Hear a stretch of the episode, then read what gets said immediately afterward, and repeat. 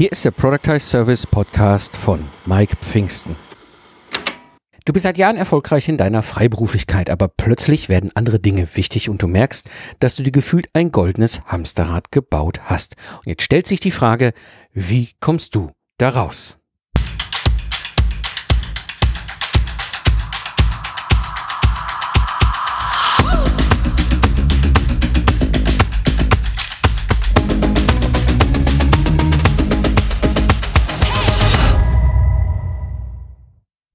Hallo Independent Professionals, am Mikrofon ist wieder Mike Pfingsten, dein Mentor und Gründer der Productize Service Mastermind. Ich zeige dir, wie du mit einem Productize Service aus dem freiberuflichen Zeit gegen Geld Hamsterrad aussteigst, ohne dabei auf dein bisheriges Einkommen zu verzichten, damit du wieder Zeit hast für die wichtigen Dinge im Leben. In der heutigen Episode geht es um die drei Gründe, warum du aus diesem goldenen Zeit gegen Geld Hamsterrad aussteigen musst und warum du diesen Ausstieg nicht vor dir herschieben darfst. Das typische Problem, und ich kenne das aus eigener Erfahrung, man ist so, so zwischen fünf und zehn Jahren schon freiberuflich selbstständig und hat es auch mittlerweile geschafft, so Solo-Show locker sechsstelligen Jahresumsatz zu generieren. Das Problem ist meistens, das ist in irgendeiner Form begleitet mit einer 80-Stunden-Woche. Das ist ein ganz typischer Plot. So war es bei mir, so sehe ich es bei vielen anderen. Und wie gesagt, mir ging es 2010 ja genauso. Ich war ja damals noch aktiver Troubleshooter im Projektmanagement. 15.000 bis 20.000 Euro Monatsrechnung zu stellen, war für mich überhaupt gar kein Problem. Das, das Thema war eher, ich hatte wahnsinnig viele Termine, ich hatte tierischen Stress, die 80-Stunden-Woche war für mich eher der Normalzustand. Dazu kommt dann auch noch dieser ganze Reisezirkus. Heute wird man ja wahrscheinlich Zoom dazu sagen, aber äh, in irgendeiner Form äh, wird man dauernd mit irgendwie wieder rausgerissen. Dann, dann bei mir war es so, dann kamen die Kids, ja, ich stellte mir die Frage irgendwie, ich habe ja auch noch ein paar Freunde, mit denen will ich mich ja auch mal treffen. Ich habe Sport immer schon geliebt, den will ich auch mal wieder irgendwie machen und ja, ich habe auch so ein paar Hobbys, ne, wie zum Beispiel Enduro fahren oder Enduro wandern, wo ich auch sage, weißt du, das ist so, ich habe mein Motorrad damals kurz nach dem Start in meiner Selbstständigkeit verkauft und denke heute immer noch so, hm, hm, hm, es wäre schon ganz cool, eins zu haben. So, und du merkst so, irgendwie muss ich weniger arbeiten. Ja, also ich habe nicht das Problem finanziell, ich komme super klar, ich habe das Problem auf der zeitlichen Seite. Und wie gelingt jetzt dieser Ausstieg aus dem goldenen Zeit gegen Geldhamster? Ich kann dir sagen, das ist nicht leicht. Ja, und bei mir war es gar nicht so zwingend nur das Thema, dass ich ja 2015 mit dem Project Service einen Riesenschritt nach vorne gemacht habe. Es war eher auch so, rein, so rein mentale Dinge. Ja, weil ich habe ja zwischen 2005 und 2010 ein Ingenieurbüro hochgezogen mit äh, 15 Mitarbeitern und zwei Mitgesellschaftern. Und wir haben ja 2008 die Auto- und Wirtschaftskrise damals miterlebt, die uns ziemlich gegen die Wand gedrückt hat. Wir haben es so mit Ach und Krach überlebt. Und aus dieser Zeit zum Beispiel kommt ein Learning meiner Frau. Ist der Mike auf Achse, haben wir Geld auf dem Konto. Ist der Mike nicht auf Achse, dann haben wir finanziell möglicherweise ein Problem. Und das zu überwinden, weniger zu arbeiten und trotzdem das Bewusstsein und den Glauben zu haben, selbstverständlich kann ich das gleiche Einkommen generieren. Das ist nicht so einfach zu überbrücken. Das habe ich aus meiner eigenen Erfahrung äh, erlebt, wie schwer das ist, diesen Glaubenssatz aufzubrechen. Die Frage ist jetzt, wie kannst du aus diesem goldenen Zeit gegen Geld Hamsterrad aussteigen, eben ohne auf dein gewohntes Einkommen zu verzichten? Und ich glaube, der entscheidende Punkt ist das Grundproblem zu verstehen dahinter steckt im Grunde die erste Frage, wie, wie sind, warum sind wir eigentlich in diese Situation reingeraten? Hm, die allermeisten von uns haben ursprünglich mal Karriere gemacht in der Anstellung. Ja, das heißt, auch ich bin ja 2010 als äh, frisch gebackener Systemingenieur aus der Uni rausgefallen und habe dann erstmal fünf Jahre in der Automobilentwicklung gearbeitet. Und Karriere gemacht. Ne, ich wollte nie Karriere machen, das war nie mein Ziel. Ich wollte ja immer schon in die Selbstständigkeit seit mein, meine, meiner Jugendzeit. Aber für mich war das irgendwie nach dem Studium, ja, weißt du was, ich gehe mal fünf Jahre in die Wirtschaft und dann ist das Grüne hinter den Ohren weg und dann habe ich mein Netzwerk aufgebaut, hinter den Vorhang geschaut, wie das Ganze hier so läuft und dann machst du dich selbstständig. Das heißt, obwohl mir, ich weiß nicht, wie oft damals äh, äh, Junior-Karriereprogramme angeboten worden sind, wo ich dann als Führungskraft hätte äh, Karriere machen können in den Unternehmen, äh, habe ich dann über Projektmanagement aus Versehen Karriere gemacht und war dann hinter ziemlich für ziemlich große Projekte verantwortlich. Ähm, und aus dieser Zeit kennen wir alle so zwei Zusammenhänge, die uns immer und immer und immer wieder begleiten. Das eine ist, Leistung ist Anerkennung. Ja, das heißt, wenn ich etwas erreiche, wenn ich etwas schaffe, wenn ich eine Leistung liefere, dann ist das etwas, was Anerkennung erzeugt. Also gerade im Projektmanagement, wo es dann wirklich um die ernsthaften Projekte ging, also wirklich Ergebnisse liefern, ja, da ist das ein Riesenthema. Ne? Leistung ist Anerkennung. Und das zweite, und das ist, hat auch einen starken Zusammenhang, ist Ergebnis bedeutet Aufstieg. Ja, das heißt, wenn ich es schaffe, Leistung und Ergebnis zu liefern, mache ich Karriere in der Anstellung. Das ist ein, ein Zusammenhang, den kennen wir alle, den haben wir alle erlebt, wenn wir in der Anstellung waren. Jetzt kommt da hier noch der on, on top oben drauf. Ja, ich bin ein Kind des Ruhrpots, ich bin zwischen Kohle und Stahl groß geworden. Ja, ich da gab es keine Unternehmer, keine Selbstständigen in meinem Umfeld.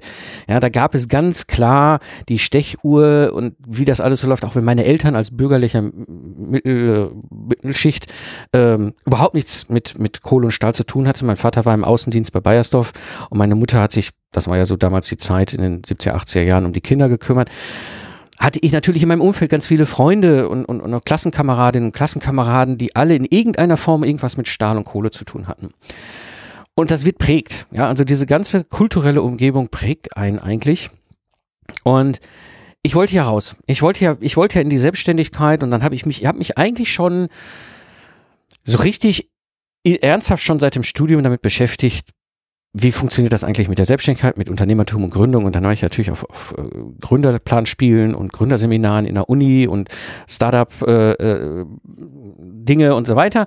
Und dann beschäftige ich mich da, habe ich mich natürlich in der Anstellung in, in, den fünf Jahren auch weiter damit beschäftigt und bin bei der IHK vorbei, Gründerberatung und wo man so überall hingeht. Ja, dann gab es ein Summercamp, kann ich mich noch dran erinnern, in Dortmund.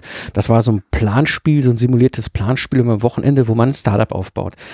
Und ähm, alles in meiner Umgebung hat mir erklärt, Startup, the thing. Es gibt nichts anderes. Ja, wir, äh, genau nur so kann man sich selbstständig machen. Und ich stand da immer so 2005 und dachte, ja, okay, mag sein, aber ich will jetzt erstmal kündigen und loslegen. Und aha, ich bin ja Freiberufler als Ingenieur und dann ist das ja eigentlich erstmal relativ simpel und dann habe hab ich mich so äh, mit anderen Freiberuflern unterhalten, die in meinen Projekten drin waren und die sagen, ja, hey, ist überhaupt gar kein Thema, nimmst einen Stundensatz. So, Stundensatz kennt man sich ja total aus. Ne? Also das ist ja etwas, was wir kennen aus der Anstellung. Ja, ich habe einen Arbeitsvertrag, äh, entweder noch tariflich oder dann irgendwann vielleicht auch außertariflich. Da gibt es definierte Volumen an Zeit, die man dem Unternehmen verfügbar macht und dafür kriegt man ein Gehalt. Das ist eine Konstellation, das gibt es im Anstellungsverhältnis nur, das gibt es äh, in, der, in der freiberuflichen Selbstständigkeit sehr häufig, das ist der Stundensatz. Das ist gewohnt. So, und da habe ich dann natürlich auch so ge gestartet. Ich dachte, ja gut, ich muss einen Stundensatz und dann irgendwie dieses Startup-Ding umsetzen. Ja, und ähm, das, das das Grundproblem ist, was ich damals dort gelegt habe, das war mir damals nicht klar. Es gab auch keinen, der mir was anderes erzählen konnte. Und das bringt mich zu dem Punkt, warum musst du da raus? Wenn du in diesem goldenen Zeit gegen Geld Hamsterrad steckst, dann hast du drei verschiedene grundsätzliche Probleme am Hals. Und aus diesem Problem musst du raus. Das eine ist, du hast dauernd Stundensatzdiskussion mit dem Kunden. Ja, das ist Stundensatzdiskussion mit dem Kunden. Das ist ätzend. Ja, also, also wie gesagt, ich war ja damals ursprünglich in der Automobilbranche, Automobilentwicklung, die haben ziemlich harte Einkäufer und Einkäuferinnen, die sind alle voll durchtrainiert, bei irgendwelchen Lieferanten Preisverhandlungen durchzuführen. Und jetzt kommst du da als Soloshow an und reichst dein Angebot rein und dann sagt er so, oh, Herr Pfingsten, also dreistellige Stundensätze zahlen wir per se definitiv nicht und überhaupt und äh, ach, äh, also da müssen Sie mal schon mal 20 Euro runtergehen. Und ich so, ja, warum? Was habe ich denn davon? Ja, nix, das müssen Sie uns geben. Ich so, ja, das macht doch gar keinen Sinn. Doch, doch, was macht für uns total viel Sinn. Ich so, nee, das macht überhaupt keinen Sinn. Und weil eigentlich sagst du mir doch gerade, dass du meine Leistung nicht honorierst, dass du mich runterstufst. Also das ist so der, der diese emotionale Kommunikation, die da passiert im Einkauf. Ja, ähm, und aus dieser Geschichte musst du raus. Ja?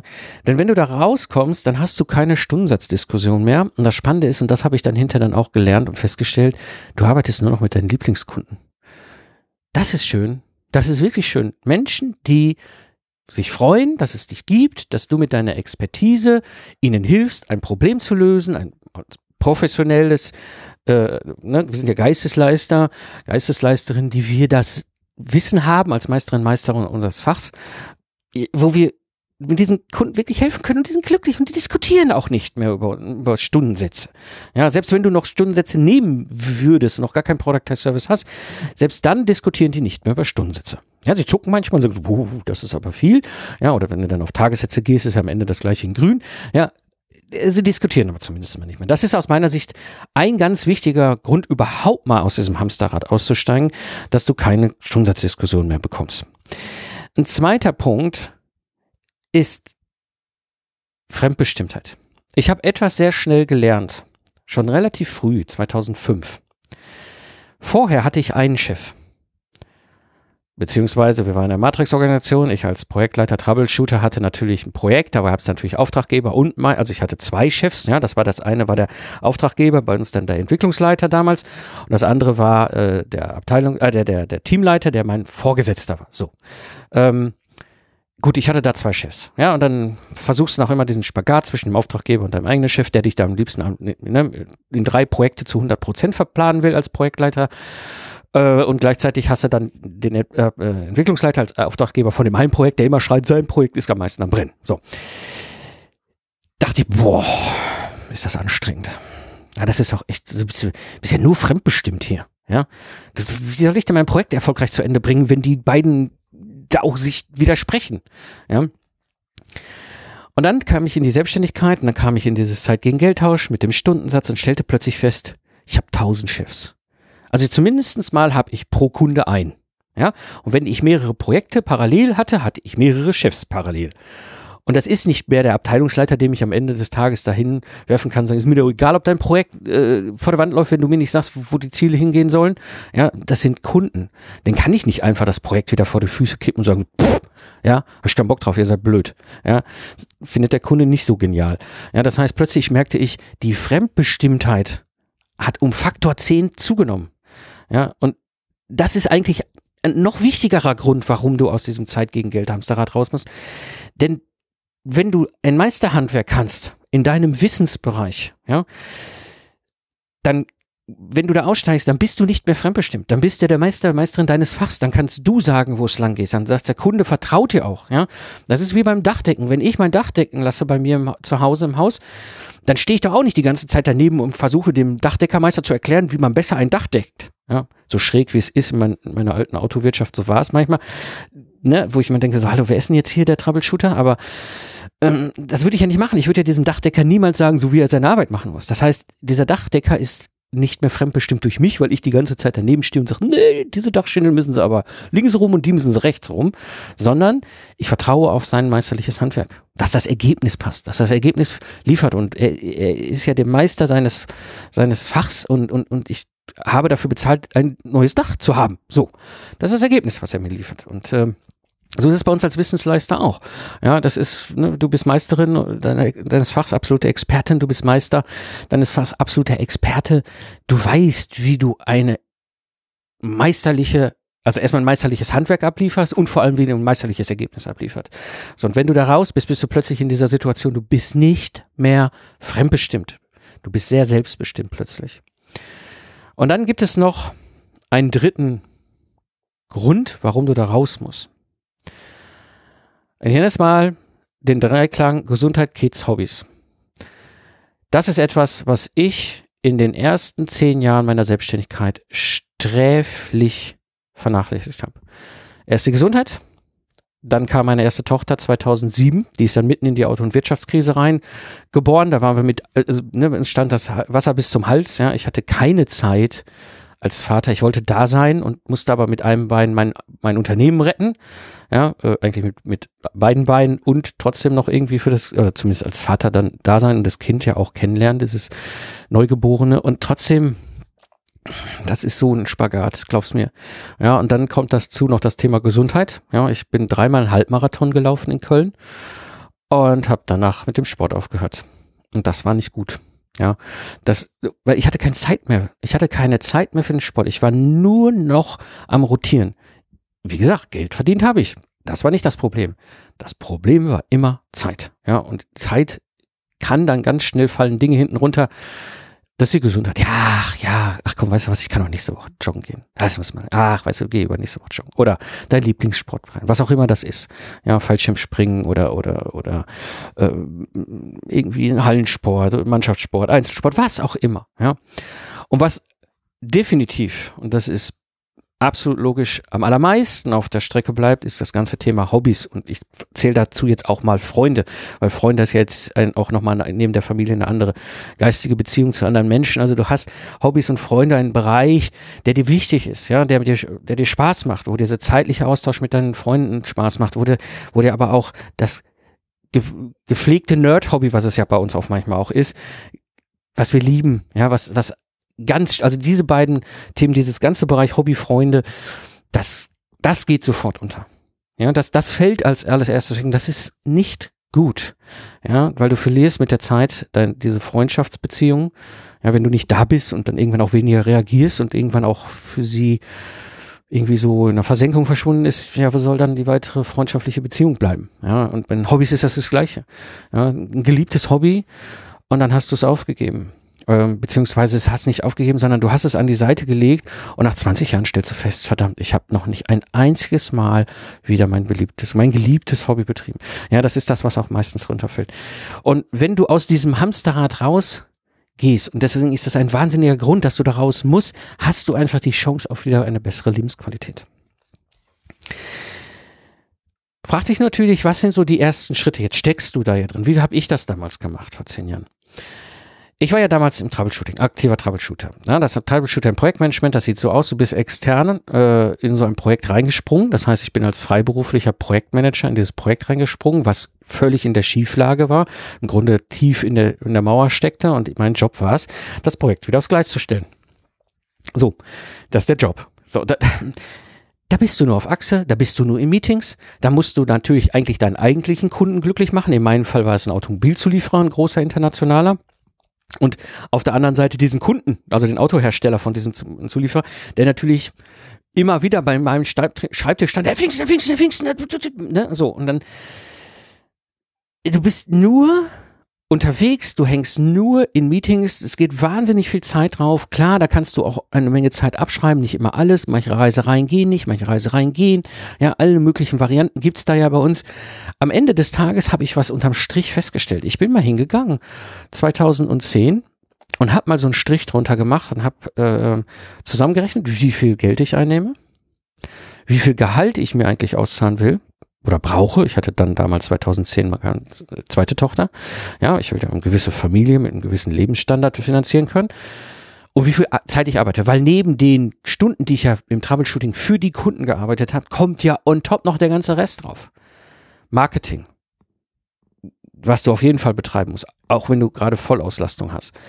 Dann das ganze Thema, ich nenne es mal Anführungsstrichen Verwaltung, ja, also vorbereitende Buchhaltung vielleicht oder irgendwelches organisatorische Sachen, dann will wieder irgendein komisches Amt irgendwas von dir. Ja, dann hast du wieder irgendwie, ne, irgendwie, dann kommt der, der, der äh, Amtsschimmel und Wirt mal wieder richtig schön durch deinen Laden durch und du denkst, Leute, habt ihr eigentlich nichts anderes zu tun, als mich als Solo-Selbstständiger hier mit irgendwelcher Bürokratie zu überziehen? Ich bin doch kein Konzern. Ja, ich habe keine Angestellte, die sich darum kümmern. Ja, äh, also kümmern sich selbst drum. Ja, Kleinigkeiten aber auch große Sachen. Ja, dann denkst du so, ah, ich brauche eigentlich jetzt echt mal langsam einen neuen Firmenwagen. Ja, also fängst du an zu recherchieren. Was für Autos gibt es? Was kosten die? Nimmst einen Jahreswagen? Was für Finanzierungsmodelle willst du? Willst du überhaupt ein Finanzierungsmodell? Arbeitest du lieber ein bisschen mehr? Hast das Geld Cash in der Hand? Kannst du davon direkt komplett das Auto abzahlen? Macht das steuerlich Sinn? Musst du wieder mit dem Steuerberater reden? Bla, bla, bla. Du merkst schon, ne? Das ist jetzt nur mal ein neuer Firmenwagen. Und dieses nur mal eben das kommt so oft neben unseren eigentlichen Kundenaufträgen dauernd. Und das ist nur mal eben gibt es nicht. Das habe ich im Projektmanagement schon gelernt. Das ist im Privaten so. Ja, du kennst das vielleicht auch von, von der Computerei. Ne? Wenn die Eltern ankommen, ja, ne, der Vater kommt an so, ja, kannst du mal eben bei mir meinen Windows rechnen, der will gerade nicht. Ja, und dann hängst du da drei Stunden. Ja? Wie viele von uns verbringen Weihnachten eigentlich mehr so als IT-Support, äh, als dass sie Zeit mit den Eltern unterm Weihnachtsbaum haben. Also das ist, also du merkst schon, mal eben ist nicht. Und dann, das kommt ja alles oben drauf. Ja, das heißt, ich habe mir damals mal, äh, ich habe das Buch von Merat gelesen äh, der Weg zum erfolgreichen Unternehmer. Da hatte er einen Tipp und sagte, mach einfach mal einen Flipchart und dann listest du alle Tätigkeiten auf, die du so hast und dann wie viele Stunden du da pro Monat ungefähr hast. Klar, dann hast du natürlich das Projektgeschäft, das ist relativ einfach, das weißt du, weil du Rechnung stellst. Dann kommt das ganze Thema Netzwerken, dann kommt das ganze Thema Marketing, vielleicht Vorträge halten, ich sag mal alles, was Verwaltung, habe ich ja gerade aufgezählt. Und, und, und, und, und. Dann habe ich das alles aufgeschrieben und dachte, ja, ja, das passt schon. Oh, ich bin ja schon beschäftigter Mensch, Mann, verdammt eine Axt. 260 Stunden. 260 Stunden stand da drunter. Pro Monat. Das sind zweieinhalb Vollzeitarbeitsstellen. Da war noch nicht drin Freunde, da war noch nicht drin Sport, da war noch nicht drin Hobbys, da war noch nicht drin Schlafen, da war schon gar nicht drin Familie. Nichts. Das waren 260 Stunden, die ich im Grunde gearbeitet habe pro Monat. Ja, und das ist noch nicht meine 80-Stunden-Woche. Meine 80-Stunden-Woche wären es 300, äh, doch 320. Ingenieur und Live-Rechner. Ich bin da extrem gut. Und dann stellst du daneben deine 20.000 Euro monatlichen Umsatz, den du reinholst, ziehst da mal ein paar Kosten ab und am Ende des Tages kommst du zum Ergebnis, ja, das ist ja unprofitabel. Also eigentlich dürfte ich das ja gar nicht machen. Ja, und so ging es mir auch. Ja, ich war so gerade bei einer schwarzen Null. Ich hatte zu der Zeit damals mir sogar eine, äh, eine Geschäftsführungsassistentin eingestellt. Auf einer eine Zweidrittelstelle war das, also sie war nicht ganz Vollzeit. Die hat den ganzen, mein ganzes Ingenieurbüro hier in Köln geschmissen, während ich durch die Welt gejettet bin, Projekte zu retten. Hast du noch einen Kostenblock oben drauf? Ja. Und dann stellst du irgendwann fest, das ist eigentlich Quatsch. Also wenn ich jetzt sofort den Geschäftsbetrieb komplett einstellen würde, wird nichts passieren auf dem Konto weil das, was ich einnehme, gebe ich irgendwo hinten wieder aus. Ja, also das ist so gefühlt. Ne? Also einige von uns kennen das so das Gefühl, dass, boah, ich hole vorne, vorne noch mehr, noch mehr, noch mehr Geld rein und irgendwie hast du das Gefühl so, das Hamsterrad wird immer schneller, immer schneller, immer schneller. Klar, da kommt immer mehr Umsatz, immer mehr Umsatz, immer mehr Umsatz. Du hast das Gefühl, irgendwo hinten ist irgendwo ein Loch. Und das genauso schnell, wie es vorne reinkommt, ist hinten das Geld wieder weg. So, und dann stellst, stehst du da und denkst so, habe ich da eigentlich Bock drauf? Und das habe ich dann beendet. Dann habe ich entschlossen, damals, habe ich, ich habe, jetzt muss ich mal ganz grob nochmal die Zeitschiene übereinander kriegen. Ich habe dann im Sommer 2011 ein Troubleshooting-Projekt übernommen, ein neues. genau. Und habe das, ähm, das war eigentlich ursprünglich angesetzt auf ein halbes Jahr. Das ist so ein typischer Zeitrahmen, in dem ich mir die Projekte wieder auf die Beine gestellt habe. Daraus wurden dann neun Monate. Das passiert, das ist nicht unüblich. Ja. Und dann äh, habe ich natürlich, und das war ja Teil meines Handwerks als Troubleshooter, so einen guten Job im Projektmanagement gemacht, dass die natürlich unbedingt wollten, dass ich das noch richtig super zu Ende bringe. Ne? Also normalerweise übergebe ich das immer in irgendeinen Projektmanager, Projektmanagerin, die ich dann, im, also eine Angestellten von denen, die ich dann äh, schon mal in meinem Windschatten aufbaue und dann irgendwann so, pss, bitteschön, so, ich bin weg, tschüss. Ähm, also ein funktionierendes, gut laufendes Projekt wieder in die Hände gebe. Aber das zu Ende bringen können sie ja dann selber. Ja, das ist ja nicht mein Job, das Feuerwehrmanns hinterher aufzuräumen, äh, auch wenn es Feuer aus ist.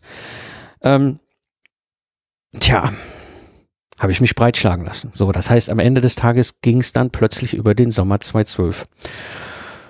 Und das fand ich richtig, richtig blöd. Da habe ich mich breitschlagen lassen und das wollte ich nicht, weil ich wusste genau, wenn du neun Monate in, in dieser Rolle als externer Troubleshooter drin bist, dann sind die Akkus alle. Da musst du dringend ein, zwei Monate auch mal runterfahren, wieder aufladen. Und wenn du das nicht kannst, dann geht das richtig aufs Zahnfleisch ja, dann gehst du wirklich sowas an der Kante von umfallen. Und dann kam wieder in Sinn der Momente mal, eigentlich mache ich doch hier etwas, was gefühlt für mich total unwirtschaftlich ist. Also, also wirtschaftlich schon, ich habe ja Geld verdient und damit auch alles bezahlen können, aber profitabel ist was anders. Ich hatte keinen Profit. Ich hatte nur keinen Minus gemacht. Ja, ich konnte mich selber bezahlen, aber es war nicht so, dass irgendwie noch on top Profit überblieb. Ja, dann habe ich gesagt, Ende. Habe dann dafür gesorgt, dass ganz schnell quasi damals mein Nachfolger reinkam. Was mir zugute kam, da hatte ich dann, das war dann vielleicht auch Glück, ja, gab es dann plötzlich eine Entscheidung ähm, irgendeines Gerichtes da und das irgendwie ging, das war so die beginnenden Diskussionen um Scheinselbstständigkeit. Und plötzlich wurden die alle total wahnsinnig und alle externen mussten sofort raus aus den Projekten und ich stand da so, toll, finde ich super, ja, muss ich euch nicht erklären, warum ich keinen Bock mehr habe, ja, ihr wollt, dass ich gehe, hey, super, ich bin weg, tschüss, ja, das heißt, ich habe im Grunde nach acht Jahren dieses Zeit gegen Geld Hamsterrad beendet. Natürlich stehen dann so die ersten Gedanken so, uh, uh, ja, wenn, wenn ich jetzt nur noch Ingenieurdienstleistungen anbiete, das habe ich schon seit 2010 immer übers Internet ausschließlich anbieten, also sprich liefern, ja, nur noch das Internet nutzen. Ich will nicht mehr zum Kunden fahren, ich habe keinen Bock mehr auf diese Reiserei. Ähm, funktioniert das? Weiß man nicht, muss man gucken. Aber was ich wusste, und das war etwas, was sehr schnell eintritt, die Erkenntnis, ich arbeite deutlich weniger und Geld kommt rein. Doch, Geld kommt rein. Und zwar gut. Also wirklich, ich kann mich nicht beklagen. Ich denke, hm, interessant. Das ist ein, anderer, ein anderes komisches Problem, was dann entsteht. Du stellst plötzlich fest, du verdienst das Gleiche mit halb so viel Arbeit. Ja, und jemand wie ich, der aus dem Ruhrpott kommt, ja, und die Stempeluhr kennt, das aus dem Kopf zu bekommen, ja, diese, also das, äh, wer Geld hat, hat, arbeitet hart. Das ist ein Zusammenhang, den es im Ruhrpott immer schon gab. Ich glaube, das ist jetzt nicht nur ein Ruhrpott-Thema, aber das war in meinem, meinem Jugendkulturumkreis so. Hart arbeiten. Dann bist du erfolgreich, dann bist verdienst du Geld. Mein Vater hat hart gearbeitet. Mein Vater hat damals für die Zeit, als wir klein waren als Kinder, viel Geld verdient. Der war aber hart am Arbeiten der ist, der ist morgens um halb neun aus dem Haus und hat abends um halb elf noch die äh, Ergebnisse sein, sein, der neuen Bestellung der Kunden für Bayersdorf in irgendeinem Briefkasten gefahren, weil um Viertel vor elf denn die Nachtleerung war. Ja, also hartes Arbeiten und jetzt arbeitest du weniger verdienst aber das gleiche Geld. Und dann ist das ist das ist ganz komisch. Dieses diese dieser Zeit war seltsam. Da musste ich mich echt überwinden, dass ich mir das Ganze nicht wieder einreiße. Und dann aber, das ist das Ergebnis hinten raus, was ich dann mehr und mehr merkte. Ich verdiene sogar mehr, obwohl ich nur noch halb so viel arbeite. Weil ich jetzt plötzlich die Zeit hatte, die richtigen Kunden mir rauszusuchen. Ich hatte plötzlich die Zeit, Kunden zu haben, die gerne Geld in die Hand nehmen, um ihr Problem zu lösen. Wie gesagt, das war noch bevor ich 2015 mein Productized Service hatte. Das waren so die, die Vorläufer des Productized Service. Ich habe angefangen mit Festpreisen zu arbeiten. Ich habe angefangen damit zu sagen, ich habe einen ganz klaren Ablauf aus meiner Sicht. Das Mentoring gab es schon zum Beispiel in so einer Vorform, ne, dieses äh, Mentoring im Systems Engineering in so einer Vorform eines Productized Service. Ja, und dann bist du plötzlich an dem Punkt, denkst, hm, das ist spannend. Das funktioniert. Und das wäre nicht möglich gewesen, wenn ich diese Entscheidung damals nicht gefällt hätte, gesagt, es reicht. Und mir dann aus Versehen auch noch das Gericht mit diesem Scheinselbstständigkeitsdiskussion in die Karten gespielt habe. Und das Spannende ist, dann beginnt ein neues Leben. Du merkst plötzlich, du kannst viel, viel selbstbestimmter arbeiten. Du kannst das tun, was du für richtig hältst, um ein richtiges Handwerk, ein meisterliches Ergebnis abzuliefern. Und damit kommt Freiheit. Wenn dir der Podcast gefällt, würde ich mich über eine Bewertung bei Apple Podcast sehr freuen. Geh jetzt in deine Podcast-App und schenke mir deine Bewertung. Und wenn du gerade dabei bist, dann mach das auch, auch gleich für deine anderen Lieblingspodcasts, die du hörst. Wir Podcaster und Podcasterinnen freuen uns jeweils immer, immer, wirklich immer über jedes Feedback von dir als Hörer oder Hörerin. Das war die heutige Episode im Project Service Podcast. Ich bin Mike Pfingsten und danke dir fürs Zuhören. Lach viel und hab viel Spaß, was auch immer du gerade machst. Und so sage ich Tschüss und bis zum nächsten Mal.